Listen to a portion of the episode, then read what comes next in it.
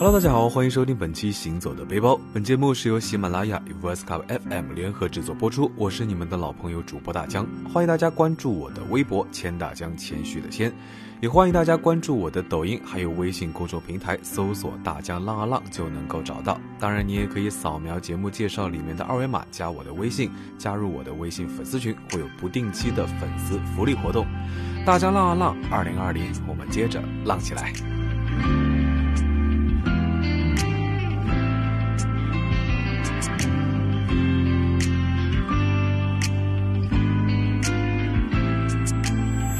每年的三月中旬到四月初呢，其实是观赏樱花最好的季节。那往年这个时候呢，各地有樱花树的公园，赏樱的人们就是络绎不绝。那大江一般也会找几个朋友一起去跟风去拍樱花打卡。那今年呢没有办法，情况特殊，只能在手机上看直播云赏樱。那天天办公室和家两点一线的生活，说实话待久了真的挺闷的，还是想找个周末好好出去透透气、放放风、晒晒太阳，顺便补充一下维生素 D。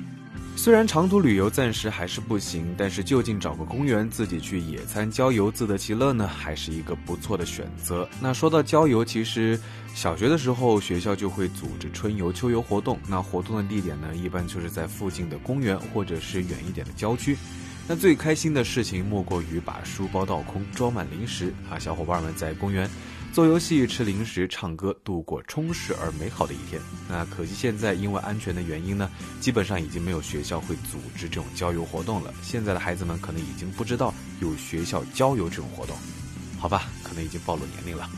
那这期呢，大江准备 cos 一把孤独的美食家，给大家带来一份上海公园的赏花野餐郊游攻略。一个人也要浪起来。好了，让我们开始吧。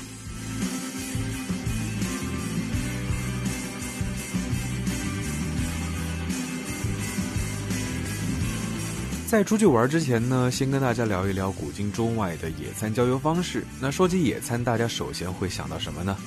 嗯，喜欢看美食公路片电影的朋友可能会想到三五好友拖家带口，然后开着敞篷车、野餐篮、帐篷、气球等等，把后备箱塞得满满当当的，在欢声笑语中呢招摇过市。那美国人喜欢把野餐过得像派对一样，大家除了分享美食、享受户外风景呢，还有一些游戏活动也非常的丰富。而喜欢欧洲美术作品的朋友，对于野餐最先想到的，可能就是莫奈大师的油画《草地上的午餐》。在十八世纪的欧洲呢，野餐一开始是一项逼格满满的皇家社交活动。从当时的绘画作品中呢，也可见一斑。画中描绘的都是衣着华丽的贵妇和绅士，撑着精致的小阳伞，坐在湖边的草地上吃饭聊天。野餐垫上呢，是金银餐具和鲜花美酒。法国大革命之后呢，很多皇家园林都变成了对公共开放的公园，野餐也不再是贵族专属的社交活动，那人人都可以去公园享受美食美景。这个时期的绘画作品，野餐的主题呢也是生活化了许多，在画中可以看到人们在公园野餐、钓鱼、泛舟，妙趣横生。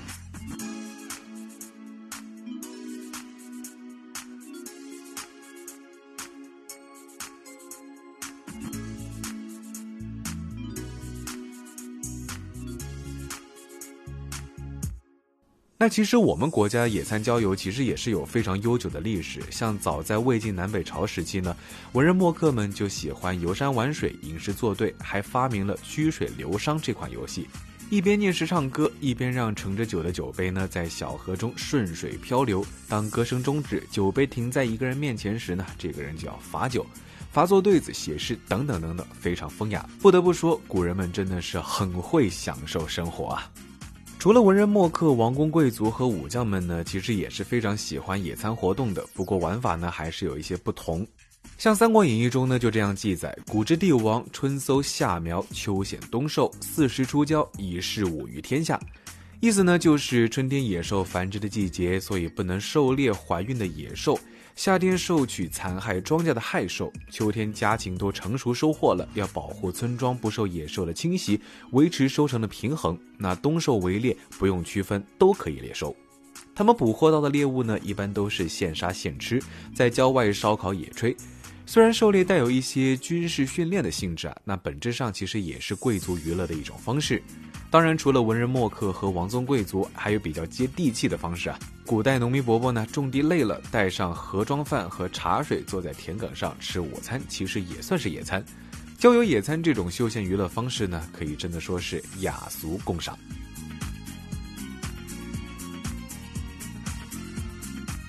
那到了咱们现代人野餐郊游呢，除了感受自然风景、吃吃喝喝，那最重要的就是拍照打卡发朋友圈了。很多人为了拍出好看的野餐照呢，除了精心准备的美食，还会带上一本书、一束鲜花之类的小道具啊。那搭配一块好看的野餐垫布，随手就能拍出好看的照片。那有些人呢，还会带上爱宠一起出门野餐，小狗、小猫、小兔子这些萌物呢，会让照片更加的生动可爱。但是现在到处都是测体温、扫码啊，人出门都困难，宠物恐怕是带不了出门了。那因为大江呢是一个人去，嗯，直男带束花好像有一点太骚包了，还是决定呢走简约知性路线，一本装逼必备的外文原版书，一块素色的野餐垫，一个养生必备的保温杯。那吃的呢，直接便利店买了一些饭团和点心。但是呢，直接带包装摆出来拍照，好像有一点点太随意了。而且呢，现在是垃圾分类啊，在公园里找垃圾桶也是挺麻烦的。所以呢，我也是想出了一个比较讨巧的办法，就是把便利店的小吃拆开包装，自己呢重新摆一下盘，放进饭盒里，带出去呢加个滤镜，拍出来还有那么一点点像模像样，就是这么朴实无华且低调啊。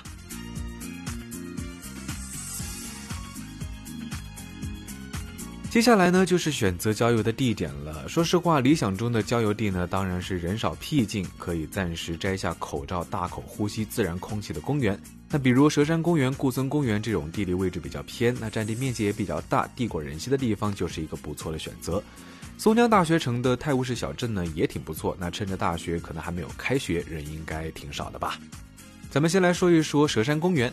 佘山公园分为西园和东园。那佘山呢是上海最高的一座山，山顶呢有一座号称是远东第一的天主教教堂，还有一座法国殖民时期修筑的天文台以及天文博物馆。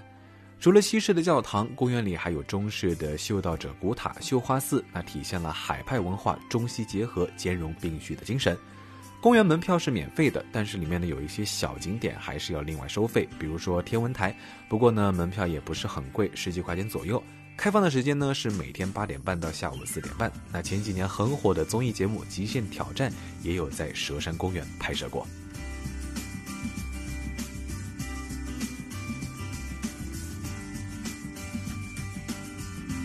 佘山公园呢，从三月十六号就开始重新开园了。那购票呢是需要实名制，并且提前预约，而且呢是每天限额。入园呢还要出示购票凭证或者是预约凭证以及身份证验票。那大家千万不要忘记带身份证。扫码体温检测、戴口罩啊，这些安全事项呢，当然是必须的。自觉与他人保持一米以上的距离，遵守景区疫情防控管理制度。那有点可惜的呢，是现在教堂、天文台这些室内的场馆以及宗教区域都暂时关闭。不过呢，也没关系，特殊时期可以出来玩透透气，已经非常不错了，也不奢求太多啊，知足常乐就好。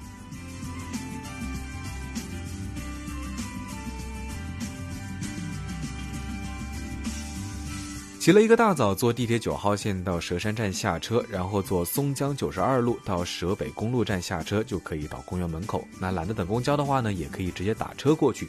虽然是周末，不过人还真的是挺少的。那匆匆办理好入园手续呢，就赶紧进去玩，想尽快寻觅一个无人的小角落，呼吸自然空气。佘山不高，大概爬二十分钟左右就能够登上山顶。那一路上的游客呢，也是比较有秩序的，大家都隔着好几米，也不怎么说话。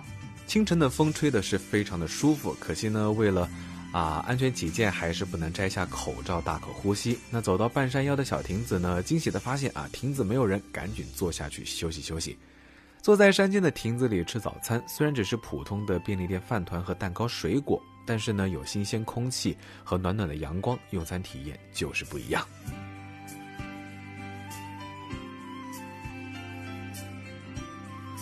吃饱喝足之后呢，继续慢悠悠的散步上山啊，看着路上的古塔和栈道，突然就想到了《红楼梦》里面螃蟹宴那回的场景。园里山坡下两棵桂花树开得正好，凤姐设宴，藕香榭。这藕香榭盖在池中，四面有窗，左右有曲廊可通，亦是跨水接岸。后面又有曲折竹桥暗街，秋风送爽，河水碧清，正是赏桂的好去处。山坡桂树底下铺下两条花毡，命答应的婆子并小丫头等也都做了，只管随意吃喝，等使唤再来。只能感慨贾府不愧是大户人家啊，吃饭也是各种雅致，野餐呢也能玩的这么的奢华。山顶的天文台不开放，只能在外围转转看看风景。风景呢还是不错的，站在高处俯瞰远处的风景呢，心情也好了很多。不过最后呢，还是要再补充一下，东蛇山园和西蛇山园的门票是分开预定的，两个园区挺近，只有一条马路之隔，大家呢可以顺带两边都一起预定一下。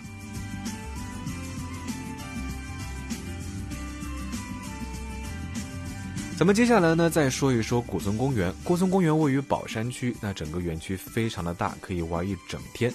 往年会举办樱花节，非常的受欢迎。那这里的樱花树品种也是丰富，合金樱、春寒樱、大鱼樱等等都有。那除了樱花呢，也有很多其他的花卉。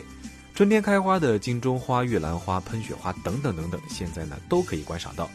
顾松公园是三月十三号就开始开放了，开园时间呢是早上八点到下午五点，也是需要线上预约购票。通过呢微信公众号预订，现场不售票。那每天的门票数量也是限额的，而且呢当日票是不开放预约的。大家去玩一定要注意提前至少一天预定。游园期间呢也是必须戴口罩，自觉保持游园距离，不得开展人员聚集性活动。啊，看来大江这种独来独往的单身狗呢，相对还是比较安全的。虽然疫情还没有过去，但是咱们的生活还是得继续呀。不管是一个人还是两个人，大家都要注意身体健康，保持乐观的心态也非常的重要。